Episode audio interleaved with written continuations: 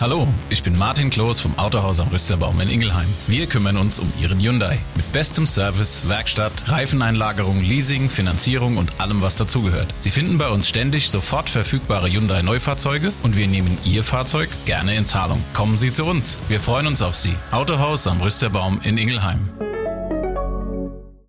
Hallo liebe Hörerinnen und Hörer. Bevor diese Episode hier losgeht, will ich euch kurz auf den neuesten Stand bringen. Klaus Bräunig, der Mann, um den es in dieser Folge von Abgrundtief geht, kommt frei.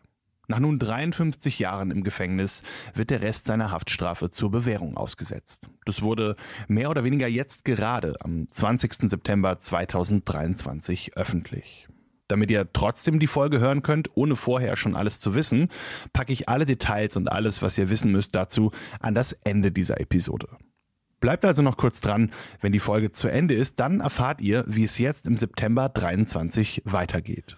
Außerdem wichtig zu erwähnen ist, dass dieser Podcast nicht nur auf unserem eigenen Archivmaterial der KollegInnen von damals basiert, sondern auch auf einer Produktion von SWR und NDR für die ARD. Und zwar ist das der Dreiteiler der ARD Crime Time Reihe, lebenslänglich 52 Jahre unschuldig im Knast, die noch einmal mit eigenen Recherchen Interessantes zutage gebracht hat. Der Film von Marion Mück-Raab und Björn Platz ist unter anderem in der ARD Mediathek zu finden. Und nun viel Spaß bei der Folge. Es ist der 12. April 1970, ein Sonntag.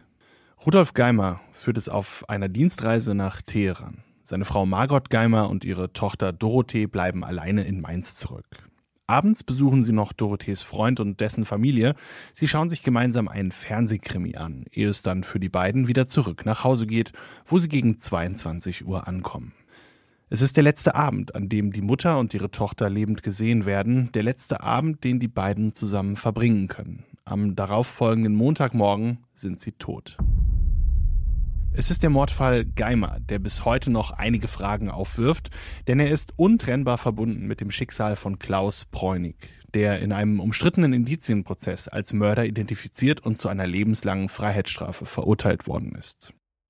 Seit mehr als 50 Jahren sitzt der heute 78-Jährige hinter Gittern unschuldig, wie er immer wieder beteuert. Und um genau diesen Fall soll es heute gehen. Ich erzähle euch nicht nur, warum der Fall jetzt gerade wieder so heiß diskutiert wird, sondern spreche in dieser Folge auch mit Dr. Hans Bräuniger. Der war vor vielen Jahren der Therapeut des Doppelmörders Bräunig und ist damals wie heute überzeugt. Das kann der nicht gewesen sein. Abgrundtief. Der True Crime Podcast der VRM. Und damit herzlich willkommen zu einer neuen Ausgabe von Abgrundtief. Bei uns geht es um spannende Kriminalfälle aus unserer Region und der heutige Fall wirft viele Fragen auf. Aber lasst uns zunächst einmal ein paar Fragen beantworten, bevor wir uns mit den offenen Fragen beschäftigen. Zum Beispiel, wer waren die Opfer? Die Familie Geimer lebt im Mainzer Stadtteil Weisenau, ganz nah am Volkspark in einer der wohlhabenderen Gegenden. Dort befindet sich der Bungalow der Familie. Die Geimers, das sind Vater Rudolf, Mutter Margot und Dorothee, die Tochter und das einzige Kind der beiden Eheleute. Margot und Rudolf lernen sich in Heidelberg kennen. Beide haben dort Medizin studiert und leben nun in Mainz, wo Margot am Fischtor nach ihrem Studium eine eigene Kinderarztpraxis eröffnet hat. Rudolf wird als medizinischer Direktor für den Pharmakonzern Böhringer tätig, wo er für den Vertrieb von Medikamenten im Ausland zuständig ist. Ihre Tochter Dorothee besucht das Mainzer Frauenlob-Gymnasium in der Neustadt, eine Mädchenschule, in der sie sehr gut zurechtkommt, ja nahezu schon als Musterschülerin gilt. Man könnte sagen, der Familie geht es gut. Aber hinter der bürgerlichen Fassade scheint einiges im Argen zu liegen. So findet die Polizei nach Dorothees Tod heraus, dass sie Drogen genommen hat, findet eine Bong, so eine Art Wasserpfeife. Aber die 17-Jährige scheint nicht nur Konsumentin zu sein. In ihrem Tagebuch finden Ermittler eine ganze Reihe von Adressen. Und das sind Kundenadressen, wie sich herausstellt, allesamt Käufer von LSD. Das führt zwar dazu, dass die Polizei einen aus Hessen operierenden Rauschgiftring zerschlagen und etliche Leute festnehmen kann, aber in unserem heutigen Fall, dem Mord an den beiden Geimers, bringt sie das nicht weiter. Die da aufgeflogen sind, das sind alles Jugendliche, deren Hauptumschlagplatz Mainz ist. Mitschüler, Bekannte, auch der Freund von Dorothee wird festgenommen.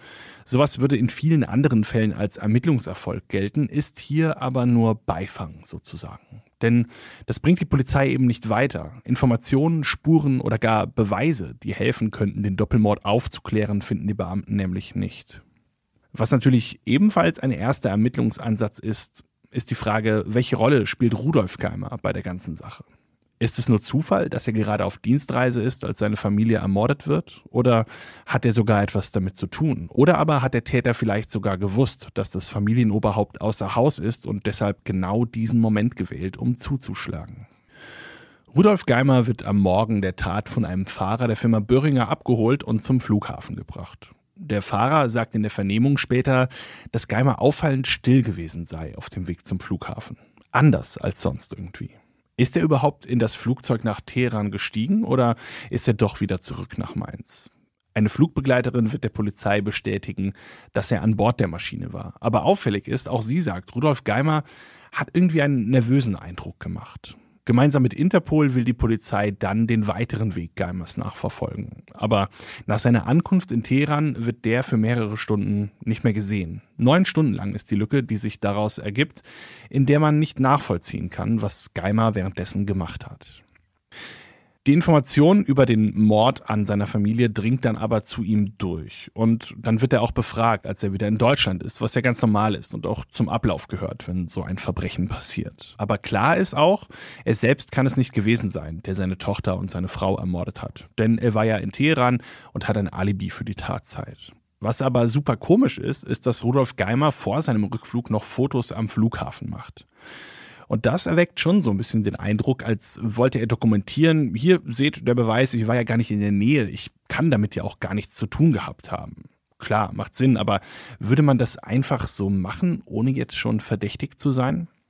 Was theoretisch ja noch möglich ist, ist, dass Rudolf Geimer einen Auftragsmord bestellt hat. Nicht selbst aktiv geworden, aber doch involviert gewesen ist. Auch das prüft die Polizei, aber kommt da irgendwie zu keinem aussagekräftigen Ergebnis. Dann gibt es da aber auch noch die Lebensversicherung seiner Frau Margot. Nicht selten ist Geld der Grund, warum Menschen zu Mördern werden. Auch in diese Richtung wird ermittelt, aber auch hier ist man sich dann doch recht schnell sicher, dass diese Spur kalt ist. 25.000 D-Mark war diese Versicherung wert und damit kann Rudolf Geimer erstmal als Täter ausgeschlossen werden. Was man aber noch nicht ausschließen kann, ist die Frage, ob der oder die Täter vielleicht eigentlich Rudolf Geimer erwischen wollten. Er bekleidet ja eine hohe Position, ist viel im Ausland tätig und könnte sich ja Feinde gemacht haben. Denn schon zwei Tage vor dem Mord passiert etwas Eigenartiges im Garten der Geimers. Es ist der Abend des 10. Aprils 1970. Draußen ist es schon dunkel, als Margot Geimer einen Schatten bemerkt. Eine Wand aus Glasbausteinen lässt tagsüber Licht aus dem Garten in das Haus der Familie. Jetzt in der Nacht huscht ein Schatten vor der Wand umher, der der Frau Angst macht. Ist da jemand im Garten? Ihr Mann Rudolf geht raus, um nachzuschauen. Er sieht einen Unbekannten fliehen. 1,70 bis 1,75 groß, schlank, elegant gekleidet und sportlich. Als der Unbekannte Rudolf Geimer sieht, flüchtet er, rennt durch den Garten und klettert über den anderthalb Meter hohen Zaun in die Dunkelheit der Nacht. Rudolf Geimer geht wieder ins Haus. Er öffnet daraufhin eine Vitrine in seinem Zimmer, in der mehrere Schusswaffen ausgestellt sind. Daraus nimmt er sich einen Revolver, lädt ihn und legt ihn in die Schublade seines Schreibtischs. Warum macht er das? Vielleicht fühlt er sich bedroht, ganz konkret. Oder er fürchtet, der Unbekannte im Garten könnte wiederkommen. Auf jeden Fall ein sehr gruseliger Vorfall, von dem man bis heute nicht weiß, ob und was der mit der eigentlichen Tat zu tun gehabt haben könnte.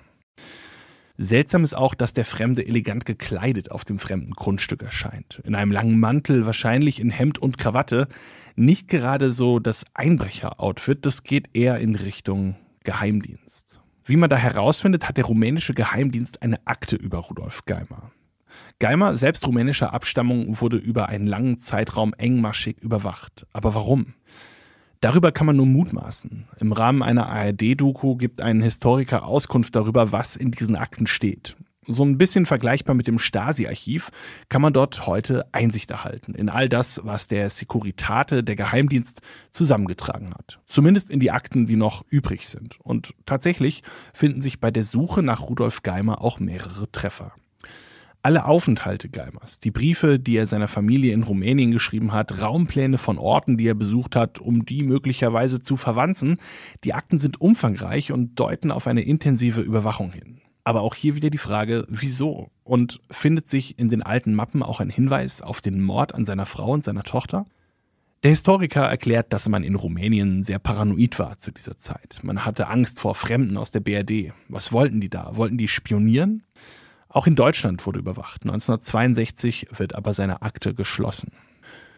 Das ist ein durchaus sehr interessanter Nebenstrang dieser Geschichte, aber es bleibt eben ein Nebenstrang. Wir kommen hier nicht weiter. Das hat dann auch die Polizei gemerkt und die These, dass der Familienvater seine Nächsten ermorden lässt oder gar aktiv beteiligt ist, wird fallen gelassen.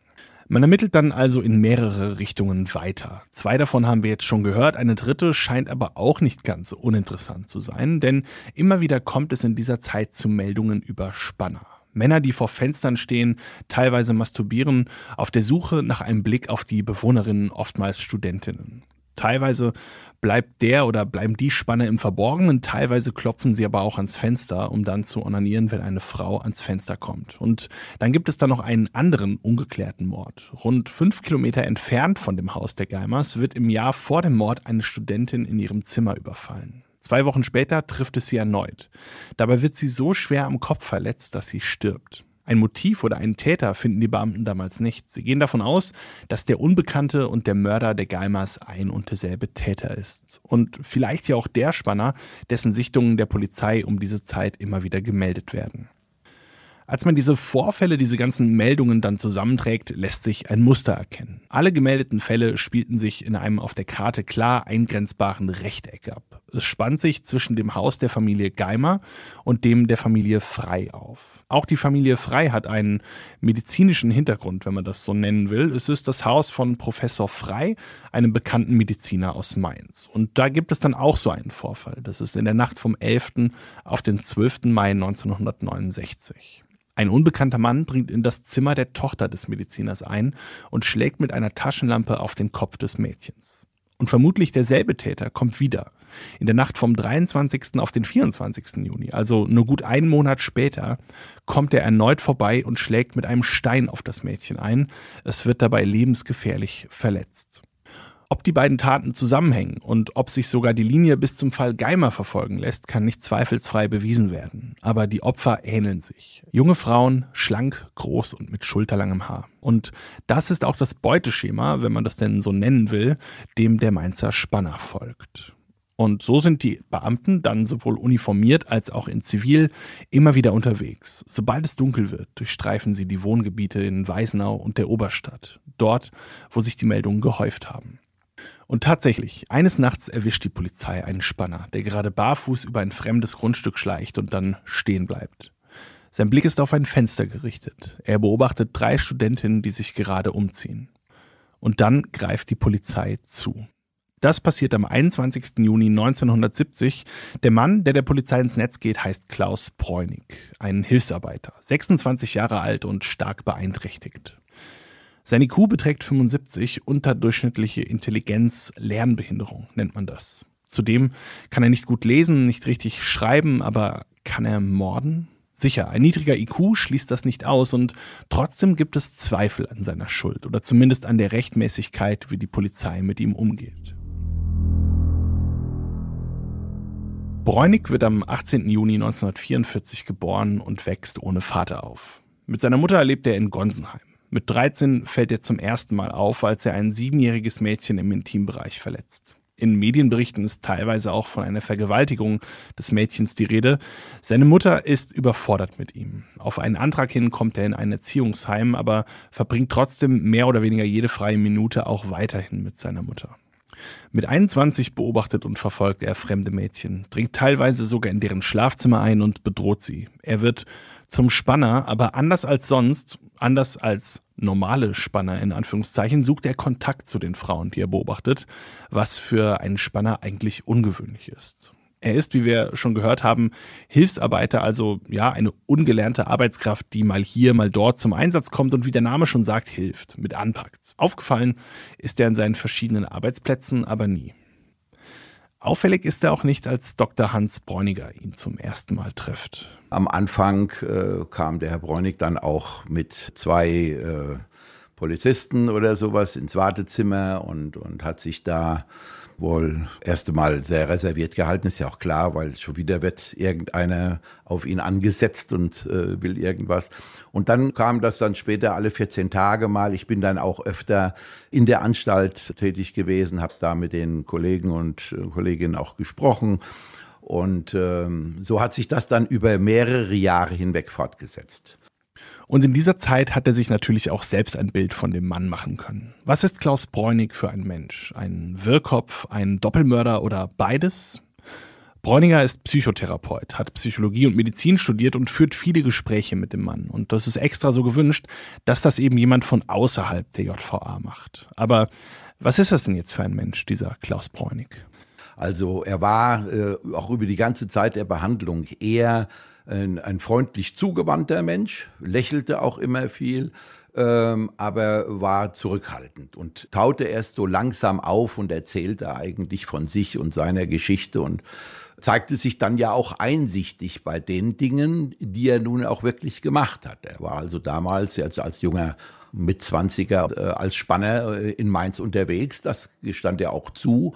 Und äh, das wurde auch sicherlich bearbeitet. Also wie kann man einen äh, Kontakt zu Mädchen oder zu Frauen aufnehmen, ohne dass man das, äh, ohne deren Einwilligung äh, tut. Das konnten wir ja auch bearbeiten. Wir konnten nicht bearbeiten die Tat, äh, die er ja auch mir gegenüber konsequent äh, leugnete und bestritt. Ein Spanner also, der einfach Probleme mit Mädchen und mit Frauen hat, beziehungsweise damit sie kennenzulernen. Er treibt sich häufig im Mainzer Nachtleben herum, aber auch da kommt es zu keinem Kontakt mit Frauen. Das fällt ihm einfach extrem schwer. Bräunig besucht auch dann und wann mal wieder eine der Mainzer Erotikbars und so kommt es, dass er sich dort in eine der Bedienungen verliebt. Aber auch da stellt er sich jetzt nicht sonderlich geschickt an. Er folgt der Frau auf ihrem Nachhauseweg in der Nacht und hämmert schließlich gegen ihre Tür. Alles so Dinge, die bei dem späteren Prozess gegen den Hilfsarbeiter kein gutes Licht auf ihn werfen.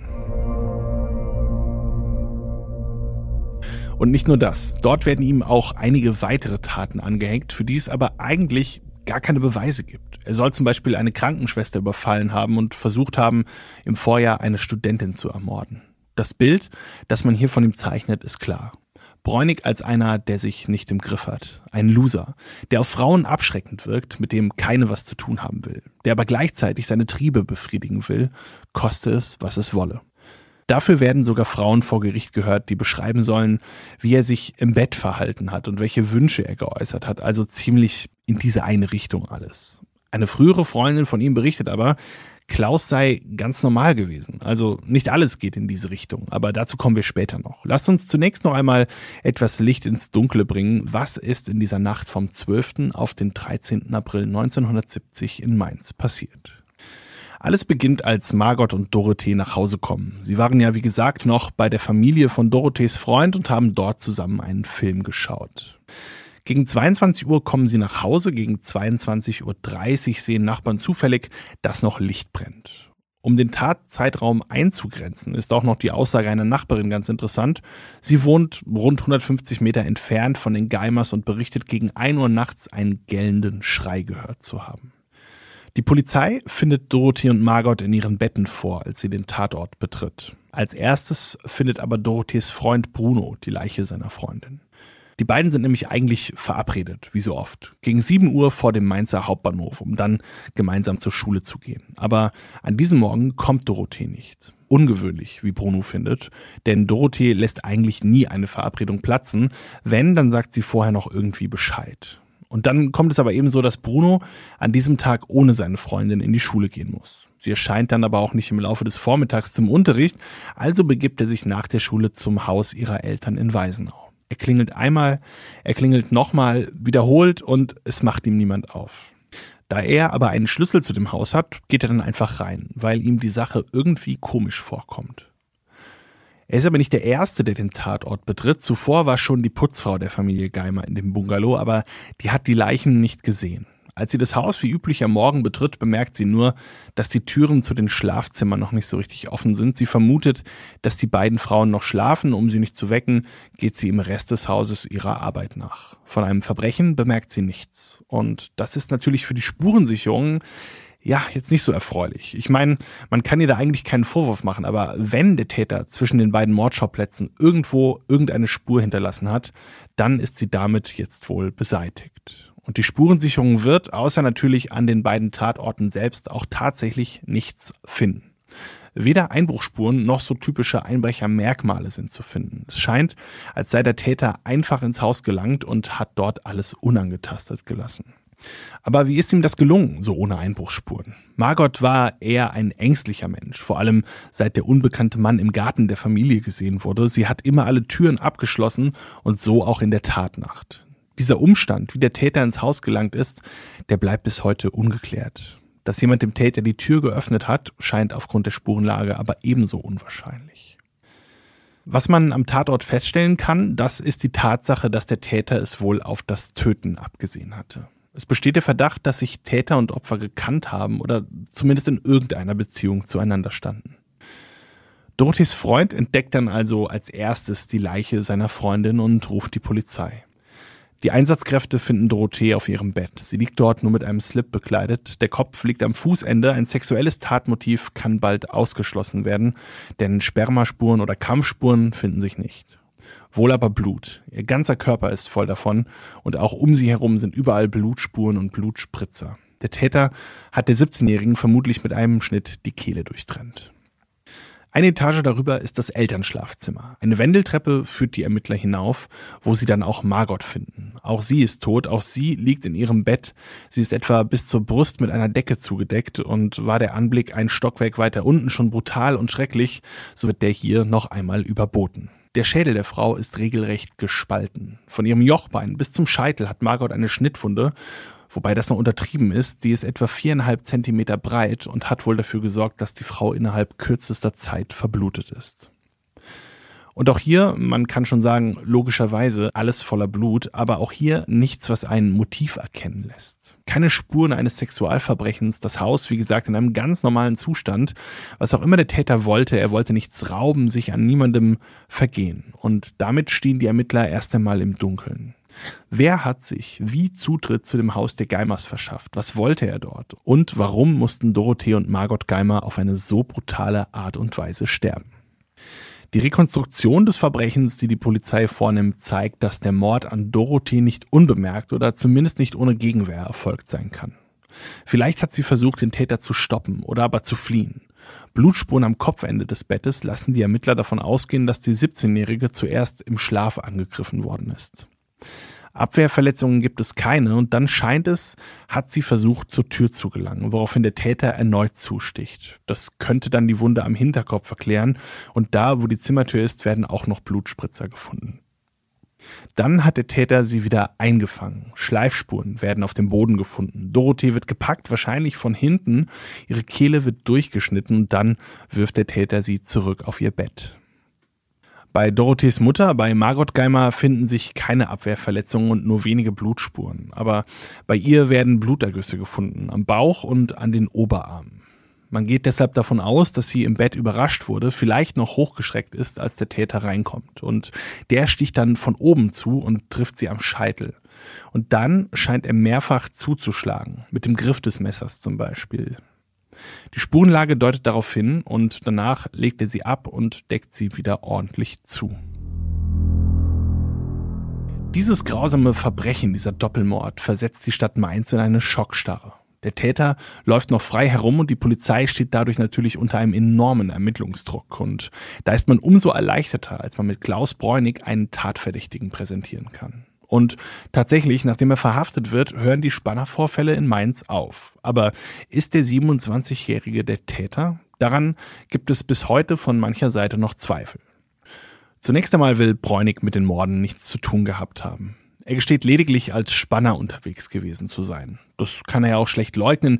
Immerhin wurde er dabei auf frischer Tat ertappt. Und dann wird er verhört, was kritisch ist, denn scheinbar hat er da weder einen Anwalt an seiner Seite, noch soll man ihn über seine Rechte, einen hinzuzuholen, aufgeklärt haben. Ja, oder eher gesagt, dass er das besser tun sollte. Und in dieser Phase gesteht Bräunig. Es ist das erste von vielen Geständnissen. Geständnisse, die teilweise stark voneinander abweichen, die zwar Täter wissen, aber auch große Wissenslücken offenbaren, die bei einem Täter definitiv vorhanden sein müssten. Um da, bevor wir ins Detail gehen, mal einen kurzen Überblick drüber zu geben, was da abgelaufen ist und wie chaotisch und erdrückend das alles gewesen sein muss, hier mal ein kurzer Abriss der Ereignisse. Klaus Bräunig wird am 21. Juni 1970 verhaftet, mitten in der Nacht, als er um 1.40 Uhr barfuß im Garten erwischt wird. Nachmittags wird er dann zum ersten Mal für vier Stunden vernommen. Es folgt ein Verhör am nächsten Tag um 21 Uhr, über das nicht aufgezeichnet wird, wie lange es dauert. Am 23. Juni wird er erneut vernommen. Man bringt ihn zum Tatort und vernimmt ihn auch dort. Am Tag drauf startet das Verhör um 9.50 Uhr. Das Ende wird erneut nicht notiert. Am 25. Juni wird er wieder an den Tatort geführt. Er wird vernommen von 8.30 Uhr bis 18 Uhr. Am nächsten Tag folgt das nächste Verhör, Beginn 8.30 Uhr und dann knickt Bräunig ein. Er gesteht den Doppelmord. Er gesteht, Dorothee und Margot Geimer getötet zu haben. Bräunig sagt heute, er hat gestanden, weil enormer Druck ausgeübt wurde. Stundenlange Verhöre, Tag für Tag. Doch damit ist es auch jetzt noch nicht vorbei. Am 30. Juni widerruft er sein Geständnis, wird dann erneut vernommen. Erst von der Kriminalpolizei, dann von einem Ermittlungsrichter. Am 2. Juli geht es dann wieder an den Tatort. Einen Tag später wird er wieder vernommen. Am 6. Juli, der Marathon geht weiter. Sieben Stunden lang wird er verhört. Am 8. Juli folgt eine sechs Stunden lange Vernehmung. Einen Tag später dauert sie acht Stunden. Am 14. Juli wird die Tat am Tatort rekonstruiert. Am 21. Juli wird Bräunig acht Stunden lang verhört. Jetzt mal ehrlich, ohne hier bewerten zu wollen, ob er es war oder nicht, da würde ich irgendwann auch einfach sagen, ich stehe alles. Hauptsache, dieser Terror hört endlich auf. Bräunig wird das später so ähnlich auch beschreiben und diese ganzen Verhöre, dieses stundenlange Befragen, das geschieht noch immer, ohne dass Bräunig sich einen Anwalt genommen hat. Dreimal gesteht er zwischen dem 25. Juni und dem 21. Juli die Tat. Und er widerruft dreimal. Jedem Geständnis folgt ein Widerruf. Und so begrenzt wie Bräunig in seinen geistigen Fähigkeiten ist, muss man sagen, er hat auch einfach keine Chance, diesem Druck standzuhalten und ist hoffnungslos unterlegen. Ohne Anwalt nicht nur personell, sondern und vor allem auch intellektuell. Erst am 10. August erhält Bräunig einen Anwalt, aber da hat er seine verhängnisvollen Geständnisse ja schon längst abgelegt. Ähnlich sieht es auch Dr. Bräuninger, der Therapeut des jetzt Hauptverdächtigen Bräunigs. Warum ähm, hat er da gestanden? Das erklärt sich aus dieser Vernehmungssituation. Heute würde man schon fast sagen, das hat ja schon folterähnliche Bedingungen, wenn ich jetzt neun Stunden auf jemanden einrede und ihm dann auch nahelege, äh, sag's endlich, dann hast du doch Ruhe und dann können wir einiges für dich tun, dass gerade ein einfach strukturierter Mensch sagt, okay, komm, und man legte ihm ja vorgefertigte äh, schon geschriebene Papiere vor, die er dann nur noch zu unterschreiben hatte. Was er auch getan hat. Und dann äh, irgendwann ist ihm wohl zwischenzeitlich dann doch mal, komm, was habe ich ja eigentlich gemacht oder und dann hat es wieder zurückgenommen. Und das ging, glaube ich, ein, zwei Mal hin und her. Und dann ist er aber durchgängig Jahrzehnte dabei geblieben. Mhm. Manche Gutachter haben, also Kollegen von mir, die haben dann geschrieben, das könnte so eine Abspaltung gewesen sein. Man spaltet also die Tat komplett ab. Das gibt es. Ja, aber äh, das ist bei ihm jetzt äh, in, in keinem äh, Fall für mich nachvollziehbar. Dazu äh, gab es keine Hinweise. Und äh, weil schon der ganze Hergang der Tat nicht zu diesem Mensch und zu dieser Persönlichkeit passte. Auch aggressive Inhalte, die ich ja auch verdrängen muss, die sind gerade in einem Knastmilieu über Jahrzehnte nicht zu kaschieren oder, oder zu verstecken. Das ist eher möglich, dass ich dort von irgendjemandem anderen, einem anderen Strafgefangenen angemacht werde und dass sich dann schon zeigt, wie, wie, wie gehe ich mit einer aggressiv geladenen Situation um? Wie reagiere ich darauf?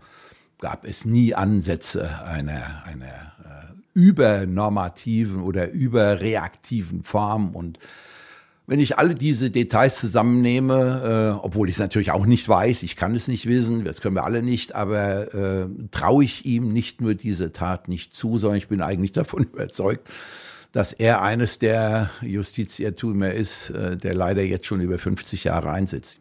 Wie schwierig das alles für den einfach gestrickten Bräunig sein muss, das lässt sich später erst erahnen, zumindest für die Öffentlichkeit. Ein Pfarrer berichtet, dass er es war, der dafür gesorgt hat, dass Bräunig einen Verteidiger an die Seite gestellt bekommt. Der Form halber kann man sagen, klar, als Verdächtiger wird man ja belehrt, über seine Rechte aufgeklärt, aber auf die Frage des Pfarrers, warum er sich denn noch keinen Anwalt genommen hat, sagt Bräunig, dass er sich keinen leisten kann, weil er ja auch 3000 Mark Schulden habe. Der Pfarrer sagt dann, dass er aber ja einen Pflichtverteidiger verlangen könnte, aber seine Antwort daraufhin ist lediglich, was ist das? Man merkt also, der versteht das scheinbar wirklich alles nicht. Ob er sich dem Ernst seiner Lage bewusst ist, ob er weiß, was er mit seinen Geständnissen angerichtet hat. Denn sofern sie wirklich nur entstanden sind, damit er seine Ruhe hat, naja, dann sind damit eben Auswirkungen verbunden, die, wie wir später noch erfahren werden, sein ganzes Leben beeinflussen werden. Diese Geständnisse bekommt die Polizei also unter, sagen wir mal, zweifelhaften oder heute nicht mehr so durchgeführten Methoden zusammen. Ob das so korrekt ist alles oder nicht, das will ich hier jetzt gar nicht bewerten. Das kann ich auch nicht und das ist den Juristen überlassen. Fest steht aber, heute würden die Vernehmungen anders laufen. Man hat Bräunig wohl einen Rechtsbeistand angeboten, den er zu Beginn aber abgelehnt hat und dann wird er gelöchert, befragt, in die Mangel genommen. Es gibt auch keine Wortlautprotokolle von diesen etlichen Vernehmungen, wie ich eben schon gesagt habe. Heute würde das anders laufen. Das ist Standard, dass so eine Vernehmung aufgezeichnet und haargenau Wort für Wort protokolliert wird. Im Fall Klaus Bräunig sind es aber eher ja so Zusammenfassungen, die die Polizei anfertigt, die zwar den Inhalt wiedergeben, aber wirklich objektiv Aufschluss über das Gesagte geben die eigentlich nicht. Trotzdem stützt sich darauf die Anklage gegen ihn. Es sind also seine Geständnisse, egal ob widerrufen oder nicht, die ihn letztendlich in die Bredouille bringen. Beweise gegen ihn gibt es keine. Es gibt ja eigentlich nicht einmal Indizien. Klar, Bräunig, der Spanner, das ist nicht von der Hand zu weisen, aber dass ein Spanner zum Mörder wird, ist A für diese Personengruppe recht unwahrscheinlich und B hier ja auch erstmal gar nicht zu beweisen. Aber lasst uns mal ein bisschen genauer auf die Geständnisse blicken und vor allem darauf, was sie beinhaltet haben. Was hat Bräunig überhaupt gestanden? Wie hat er das getan? Und woraus besteht das Täterwissen, das dazu führt, dass sich die Ermittler sicher sind, er ist der gesuchte Täter? Das Problem daran, die Zeitungen stürzen sich auf den Fall. Sie berichten fast täglich über die Arbeit der Ermittler und auch die stehen unter immensem Druck. In Mainz geht die Angst um, die wollen den Mörder schnell finden. Daher ist es in diesem Fall gar nicht so schwer, Details wiedergeben zu können, von denen man bei anderen Kriminalfällen sagen würde, das ist doch Täterwissen. Teile des Geständnisses oder von einem der vielen Geständnisse wohl eher hat man bei der späteren Gerichtsverhandlung gegen Bräunig verlesen. Darin gibt er an, es zunächst auf Dorothee Geimer abgesehen zu haben. Er verschafft sich Zutritt zu ihrem Zimmer im Souterrain und weckt das schlafende Mädchen auf. Und dann wird er auch ganz direkt und will Sex mit ihr. Dorothee beginnt zu schreien, er schlägt sie nieder aus Angst, entdeckt zu werden. Das gleiche Motiv soll ihn dann auch nach oben zu Dorothees Mutter führen. Sie ist schon aufgewacht, als Bräunig zur Tür reinkommt. Er stürzt sich auf sie und schlägt dann mehrfach wuchtig auf sie ein und tötet sie dadurch. Er geht dann wieder runter zu Dorothee, die langsam wieder zu sich kommt. Er will sie vergewaltigen, aber er schafft es nicht. Er wird wütend und Dorothee muss das mit ihrem Leben bezahlen. Dann wiederum gibt es aber auch noch einige andere Versionen dieses Geständnisses. Er hat das ja mehrfach abgelegt und da gibt es auch noch eine Version, in der sich Bräunig zunächst Margot Geimer gewidmet haben will. Er sagt, sie habe auf dem Bett gesessen, er hat sie dann an der Schulter gepackt und dann mit einem Campingmesser mehrfach zugestochen. Erst dann ging es in das Zimmer des Mädchens, die bei seinem Anblick aus dem Bett gesprungen sei, und dann hat er sofort auf sie eingestochen. Also alleine in diesen beiden Versionen haben wir jetzt schon erhebliche Unterschiede in der Tatausführung gehört. Aus Aktenvermerken der Polizei geht hervor, dass man aber schon während der Vernehmungen an der Schuld Bräunigs zweifelt. Er erweckt tatsächlich den Eindruck, dass er immer das erzählt, von dem er glaubt, dass sein Gegenüber es hören will wo wir wieder bei der, in Anführungszeichen, Taktik wären, einfach gestehen, dann ist es schnell vorbei. Und dann, so behauptet Bräunig, hat man ihm auch versprochen, wenn du gestehst, dann kommst du halt in Behandlung. Diese Spannerei, das Lubbern, wie man in Mainz sagt, das könnte dann geheilt werden. Aber es gibt noch mehr Ungereimtheiten, noch mehr vermeintlich perfekte Puzzlestücke, die aber nicht so recht in die dafür vorhergesehenen Formen passen wollen. So fordert die Polizei ihn einmal auf, Dorothees Zimmer zu beschreiben. Und das Ergebnis ist jetzt nicht gerade so, dass es die Realität abbildet. Außerdem hat man, als man mit ihm gemeinsam die Tat rekonstruieren will, gesagt, er soll mal den Weg abschreiten, also vom Annähern an das Haus bis zum Verlassen des Hauses und dann findet Bräunig das Anwesen der Geimers erstmal gar nicht. Weiter beschreibt er der Polizei, dass Margot Geimer rückwärts in die Einfahrt zum Haus gefahren ist. Das Auto steht aber genau andersrum. Wir haben ja auch schon gehört, dass es keinerlei Einbruchsspuren gibt an keiner der vielen möglichen Zugänge zum Haus und doch erklärt Bräunig, dass er eingebrochen sei, und zwar über den Balkon. Und auch in Bezug auf die Tatwaffe. Widersprüche. Bräunig beschreibt das Messer ganz genau. Es soll vom Hersteller Puma sein und er erklärt dann, wie der Griff aussieht, die Klinge, wie sie gezackt ist und so weiter. Die Polizei fertigt daraufhin dann eine Skizze an, die genau zu den Beschreibungen passt. Da man ja den Hersteller jetzt auch kennt, kann man bei dem ja nachfragen, was genau das für ein Modell ist und wo das verkauft wird. Und das tut die Polizei auch, denn damit hätte man ja die Tatwaffe. Aber die Firma sagt dann, ein solches Messer gibt es gar nicht. Und es geht noch weiter. Die Tatwaffe wird nicht gefunden. Und das, obwohl Bräunig dem Beamten sagt, wo er sie weggeworfen haben will. In einer Kleingartenanlage. Aber dort durchkämmt die Polizei wirklich jeden Winkel und findet nichts.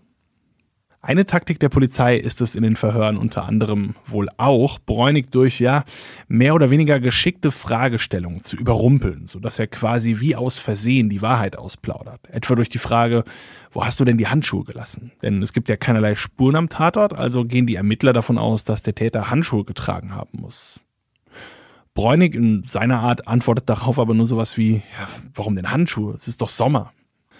Hat er sich vielleicht nach der Tat die Hände im Anwesen der Geimers gewaschen, Spuren verwischt? Auch das lässt man ihn bei der Rekonstruktion machen, aber auch daran scheitert Bräunig. Und diese ganzen Ungereimtheiten, die sieht auch sein Therapeut. Der hat mir im Gespräch dann auch nochmal berichtet, wie das auf ihn gewirkt hat. Er wurde immer hingeführt, er wurde zu dem Haus geführt. Es hieß da nicht vorne, so, jetzt suchen Sie mal das Haus und jetzt gehen Sie mal auf das Haus zu, von vielleicht zehn, die da stehen. Ja, sondern man, man ist im Pulk dann äh, äh, mit ihm dorthin gegangen, hat gesagt, so, jetzt gehen Sie mal da rein, ziehen Sie sich da mal hoch, was er gar nicht konnte als untersetzter Mensch, hing er da wie ein nasser Sack, ja, und, und äh, wenn er drin war, dann waschen Sie sich jetzt mal die Hände, ja, und dann bekam er die Armatur gar nicht äh, bedient. Er wusste gar nicht, wie dort Wasser rauskommt. Das ist ja, gibt ja tausende Variationen, wie man jetzt hier Wasserhähne bedient jetzt und die war ihm nicht bekannt. Ja, also und äh, wir können das jetzt fortsetzen.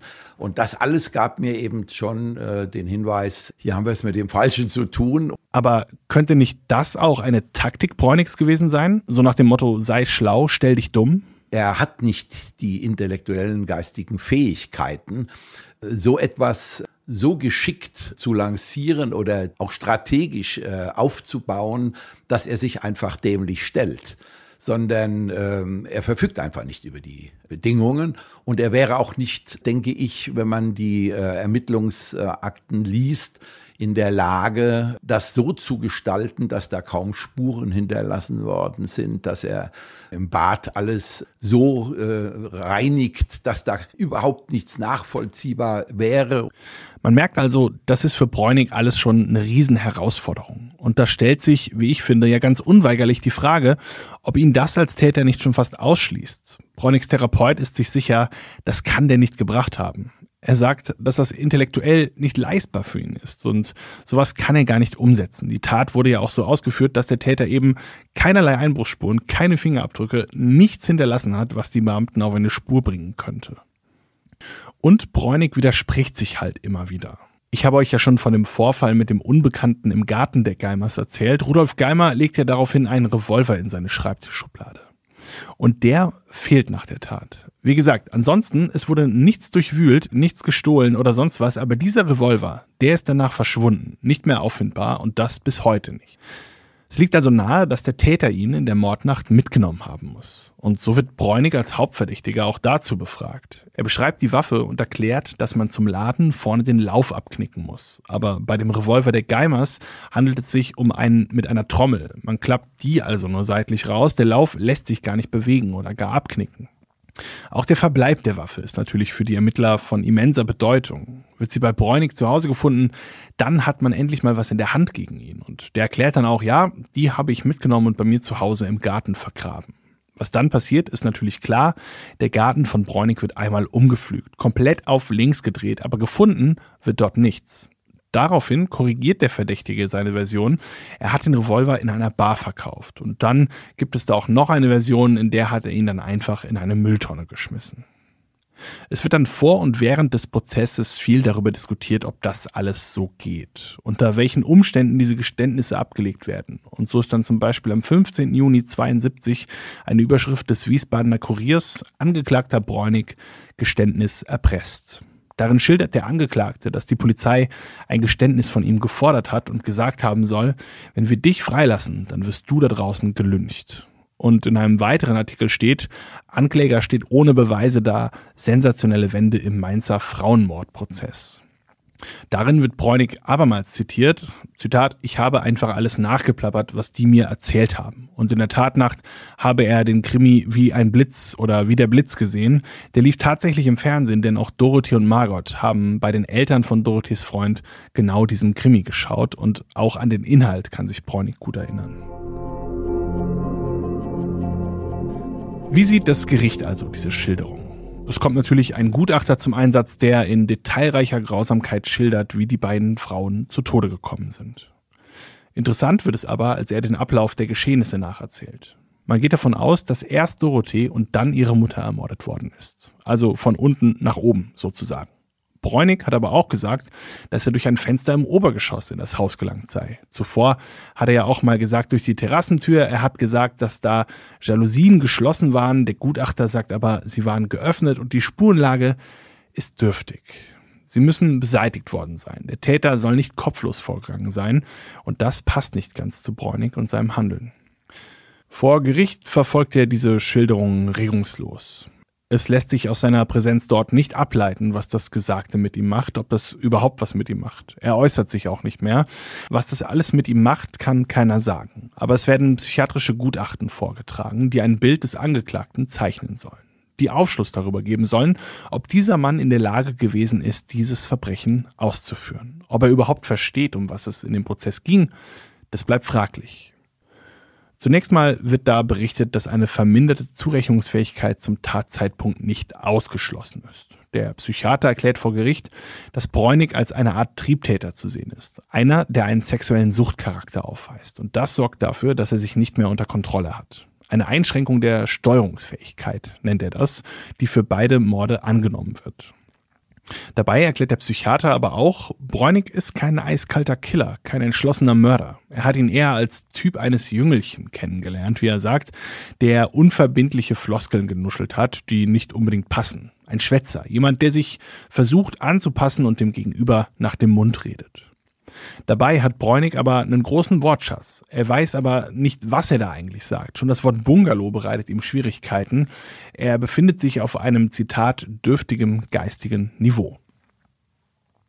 Das Spannen wird auch analysiert und das ist auch ein großes Problem Bräunigs. Der Exhibitionismus steht bei ihm so sehr im Vordergrund, dass er wie ein Jäger bereit ist, wirklich lange zu suchen, vor Fenstern von Frauen oder Mädchen beispielsweise.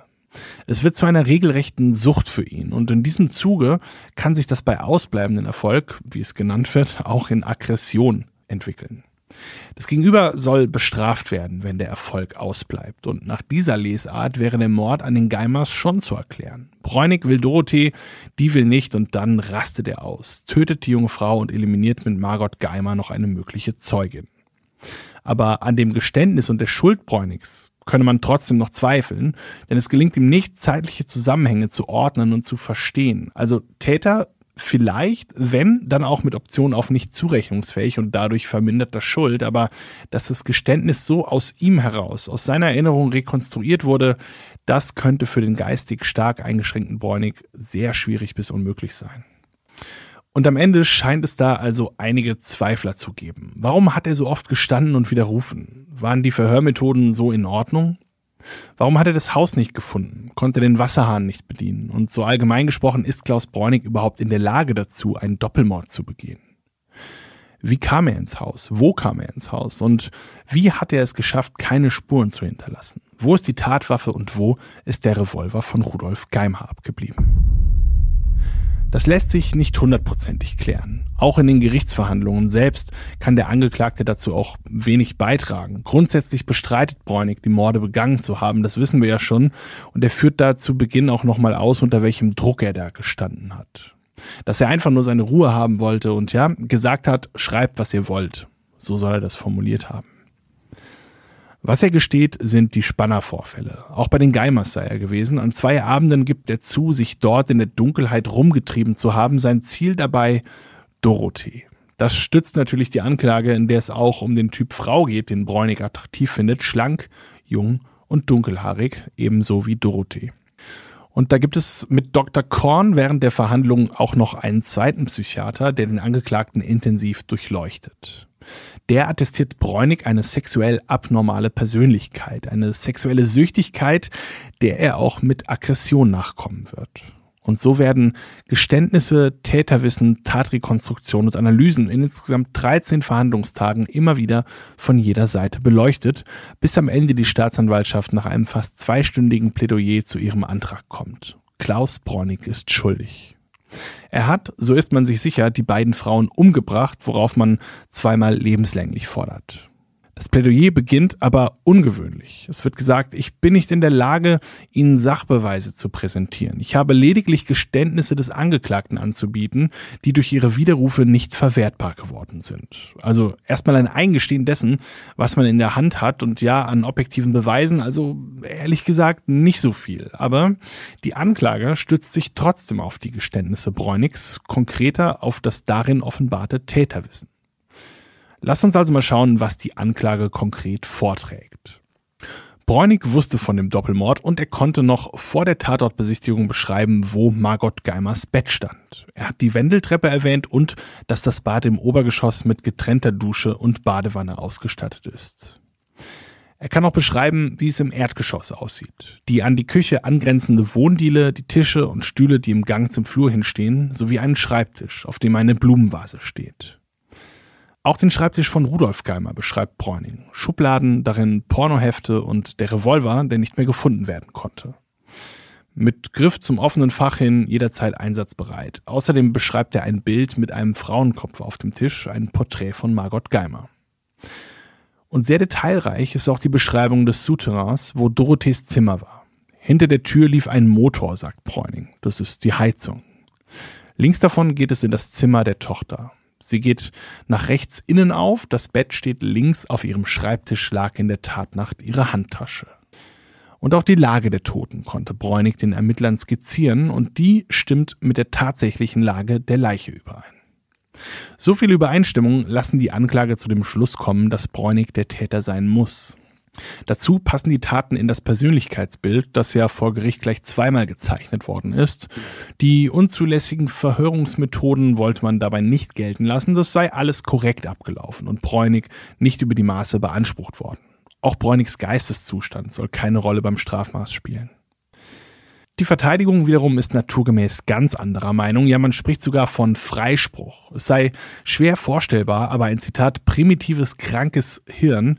Die labile Person Bräunig, die hat zum ersten Mal im Mittelpunkt gestanden. Plötzlich interessieren sich die Männer für ihn, behandeln ihn teilweise kumpelhaft, also gesteht er. Er erhält Aufmerksamkeit und wird zur Hauptperson. Etwas, was er so in seinem Leben noch nie erfahren hat. Außerdem verspricht man ja auch, ihn heilen zu können. Dann in Haft widerruft er, denn er bekommt Angst. Die ganzen Details, das angebliche Täterwissen, das habe er aus der Presse erfahren. Auch Fehler, die sich in die Berichte eingeschlichen hatten, gibt Bräunig wieder. Die Tatwaffe war mal mitgebracht, mal aus der Sammlung der Geimers entwendet. Wir haben ja schon einiges gehört, was gegen die Täterschaft Bräunigs spricht. Es bleibt also beim Gericht jetzt zu entscheiden, wie man mit diesem doch ungewöhnlichen Prozess umgeht, mit welcher Entscheidung man ihn beenden wird. Und so kommt es dann am 19. Juli 1972 endlich zu einer Entscheidung. Die heißt schuldig und lebenslänglich. Damit geht man quasi keinen der beiden Wege direkt, sondern folgt der Staatsanwaltschaft nicht uneingeschränkt und macht beim Strafmaß aus zweimal lebenslänglich in Anführungszeichen nur einmal lebenslänglich. Aber wie begründet man das?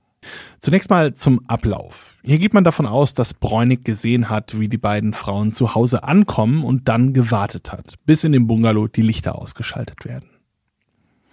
Über eine Mauer ist er ins Obergeschoss eingestiegen und hat statt Dorothee, dem Objekt seiner sexuell getriebenen Begierde, Margot Geimer gefunden. Sie schreckt auf, er ermordet sie und sucht weiter. Er findet Dorothee, weckt sie und als sie, ja, wenig überraschend, eher in Panik ist, als irgendetwas mit dem Fremden im Schlafzimmer anfangen will, muss auch sie sterben. Mehr noch, als sie schon tot ist, vergeht sich Bräunig noch an ihr. Man habe sich die Entscheidung nicht leicht gemacht und auch die widerrufenden Geständnisse nicht ignoriert, aber bereits die erste Schilderung der Tat, die sei so voller Details gewesen, dass die Ungereimtheiten, die Widersprüche lediglich auf Denkfehler zurückzuführen sind. Warum letztendlich aber die Tatwaffe unauffindbar bleibt, das bleibt auch für das Gericht ein nicht mehr rekonstruierbares Detail. Also schuldig, zurückzuführen auf sexuelle Triebanomalie. Mildernde Umstände kommen nicht in Betracht, auch wenn man verminderte Zurechnungsfähigkeit nicht ausschließen kann. Bräunig soll lebenslang ins Gefängnis. Für seinen ehemaligen Therapeuten ist das schwer zu ertragen. Auch nach der Behandlung hält sich der Kontakt zwischen den beiden. Man telefoniert miteinander, Bräunig kommt, wenn er Freigang hat, auch mal in der Praxis vorbei und mittlerweile ruft er noch einmal im Monat an und deshalb beschäftigt Bräuniger seine ehemalige Klient auch heute noch. Klar, es beschäftigt äh, einen schon, wenn man sich überlegt, dass da jemand äh, sein ganzes Leben eigentlich nicht als freier Mann leben konnte und nicht so, wie er es vielleicht hätte leben können, sondern äh, eigentlich immer auch mit dem Stigma leben musste, auch von allen anderen. Das ist der Doppelmörder. Und das hat er mir auch mal erzählt. Er sagt, das äh, war sicherlich nicht einfach äh, im Knast, obwohl sicherlich diese Tat äh, bei anderen Gefangenen einen höheren Stellenwert hat, als wenn er sich an kleinen äh, Kindern vergriffen hätte. Aber es war ihm äußerst unangenehm und er will das auch irgendwann einmal loswerden, dass er bei allen, die er trifft, und wen traf er denn im Wesentlichen? Ja, Leute aus dem Knast. Die sehen in ihm natürlich auch inklusive der Bediensteten, inklusive der Gutachter, die ja davon ausgehen mussten. Ja, gut, er ist es halt, ja, aber keiner kam so bis auf, ja, ein, zwei äh, Gutachter, die ich gelesen habe, die dann zumindest äh, mal durchblicken ließen. Es könnte ja vielleicht auch äh, anders gewesen sein. Und Bräunig sitzt noch heute ein. Über 50 Jahre schon. 53, um genau zu sein, was Klaus Bräunig zu einem der dienstältesten Inhaftierten in Deutschland macht. Ja, eine Auszeichnung, auf die man wohl gerne verzichtet und zumindest könnte es dazu kommen, dass Bräunig diese Zeit nicht noch weiter verlängern wird. Denn jetzt gerade, ganz aktuell in der Zeit, in der diese Folge entsteht, gibt es für den 78-Jährigen Hoffnung auf einen Lebensabend in Freiheit. Denn das Bundesverfassungsgericht hat im April 2023 einer Beschwerde Bräunigs stattgegeben. Der Gefangene hat immer wieder Anträge auf Aussetzung des Strafrechts zur Bewährung gestellt. Wie Juristen das nennen, vereinfacht gesagt, bittet man damit darum zu prüfen, ob nach einer so langen Haft und im Fall Bräunig in einem so hohen Alter der Rest der Freiheitsstrafe nicht zur Bewährung ausgesetzt werden könnte. Das Koblenzer Landgericht hat diese Anträge immer wieder abgelehnt. Das Gericht in Karlsruhe könnte das nun kippen. Und damit würde man dem Wunsch Bräunigs entsprechen, wenigstens in Freiheit sterben zu können, wie er es formuliert. Denn in der JVA will er nicht sterben. Das hat er immer wieder betont und nun gibt es zumindest einen Grund zur Hoffnung, dass dieser Wunsch noch in Erfüllung gehen konnte. Übrigens abgelehnt werden können solche Anträge, wenn man nicht mit großer Wahrscheinlichkeit ausschließen kann, dass von dem Inhaftierten keine Gefahr mehr ausgeht. Diese Gefahr weiterer Straftaten sieht zwar auch das Koblenzer Landgericht sehr gering, aber als Tatleugner und als jemand, der die Auseinandersetzung mit seiner sexuellen Perversion verweigert, sei Bräuning nicht hinreichend einschätzbar, wie es heißt. Man könnte ihm ja jetzt auch ein Stück weit schon entgegenkommen und die dann sagen, also sie sehen eigentlich auch nicht, dass da jetzt noch eine große Gefährdung ausgeht. Aber der Rest ist er nach wie vor der Meinung, da er sich ja mit seiner Tat nicht auseinandergesetzt hat, gilt er nach wie vor als in Anführungszeichen tickende Zeitbombe. Und äh, damit ist nicht auszuschließen, dass das Restrisiko doch noch so groß ist, dass es nicht verantwortbar scheint, ihn jetzt schon zu entlassen. Man muss ja dann auch, glaube ich, alle paar Jahre, ich kann das Ihnen jetzt nicht genau sagen, ein neues Gutachten erstellen und das fiel dann immer ähnlich aus und hat an seinem Zustand und an seiner Situation nichts verändert. Das Bundesverfassungsgericht sagt, nach 53 Jahren in Haft muss man schon sehr genau darlegen, warum eine Rückfallgefahr noch besteht. Und dass der 78-Jährige auch gesundheitlich angeschlagene Bräunig noch einmal weitere Sexualstraftaten begehen könnte, diese Wahrscheinlichkeit ist dann vielleicht doch eher gering. Und Bräunig hat seit dem offenen Vollzug 2017 und auch in der JVA keine Straftaten begangen. Im Gegenteil.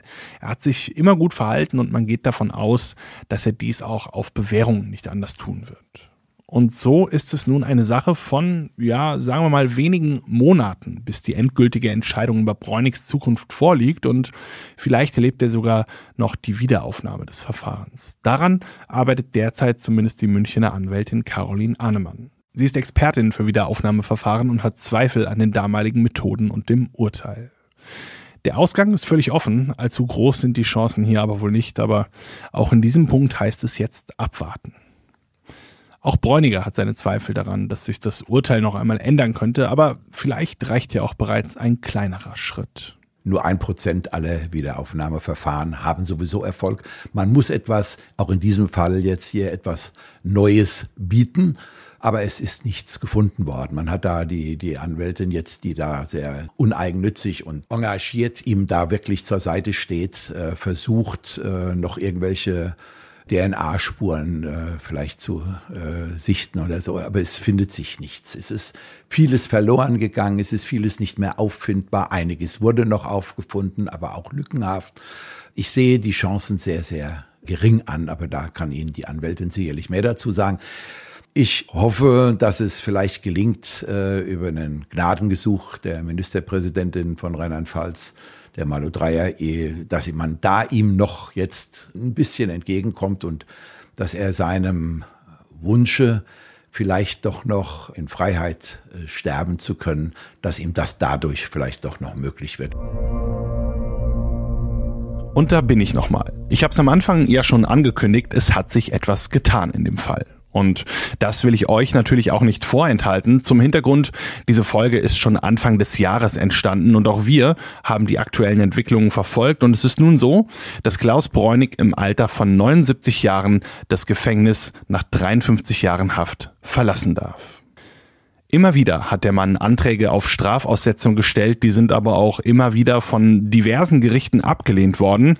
Man hat da immer mit der Rückfallgefahr argumentiert es ist ja auch so, dass man als Tatleugner und als das gilt Bräunig ja, denn er bestreitet, den Doppelmord begangen zu haben, dass man da einfach schlechte Karten hat. Denn deswegen wird und wurde ihm attestiert, sich nicht mit seinen Taten auseinandergesetzt zu haben, das nicht aufgearbeitet zu haben und man sieht, dass dann da keine Rehabilitation stattgefunden hat. Das waren immer so die Argumente, weshalb diese Anträge abgeschmettert worden sind. So, das auf der einen Seite. Auf der anderen Seite hat es bei ihm aber ja auch schon mal den offenen Vollzug gegeben. Da konnte Bräunig Anfang der 90er das Gefängnis verlassen. Man hat dann bei Kontrollen bei ihm aber Pornohefte gefunden, Frauenunterwäsche, Klebeband, Kabelbinder. Und das sind allesamt so Gegenstände, aus denen man dann geschlossen hat, da besteht doch noch eine Rückfallgefahr und der offene Vollzug wurde wieder beendet. Jetzt sieht die Sache aber wieder ein bisschen anders aus. Die Anwältin Caroline Ahnemann hat sich an das Bundesverfassungsgericht gewandt. Das ist auch schon ein bisschen her. Das war so im März dieses Jahres. Die Expertin für Wiederaufnahmeverfahren hat lange Zeit versucht, für Bräunig eine Bewährung auszuhandeln. Und dabei hat sie auch Erfolg gehabt. Denn das Bundesverfassungsgericht hat jetzt gesagt, dass die Koblenzer Gerichte bei den ganzen Anträgen auf Bewährung nicht auf die Verhältnismäßigkeit geachtet haben. Das meint also das fortgeschrittene Alter des Häftlings, die lange Haftdauer und Bräunigs Verhalten. Daraufhin hat dann die Strafvollstreckungskammer entschieden, ja, Bräunig kann freikommen. Dem hat sich nun auch die Staatsanwaltschaft angeschlossen. Unter Auflagen kommt er frei. Aber auch das muss noch nicht das Ende dieses Falls hier sein. Bräunig und seine Anwältin wollen jetzt ein Wiederaufnahmeverfahren anstreben. Bräunig will seinen Namen reinwaschen, wie er sagt, und dafür hoffen die beiden jetzt auf einen ganz bestimmten Zeugen. Ein damals junger Mann, ein Bekannter der ermordeten Dorothee Geimer. Er soll jetzt den Bezug zu einem anderen möglichen Täter herstellen, einem Mann, dem eine Verbindung zu einem anderen Mainzer Mordfall nachgesagt wird.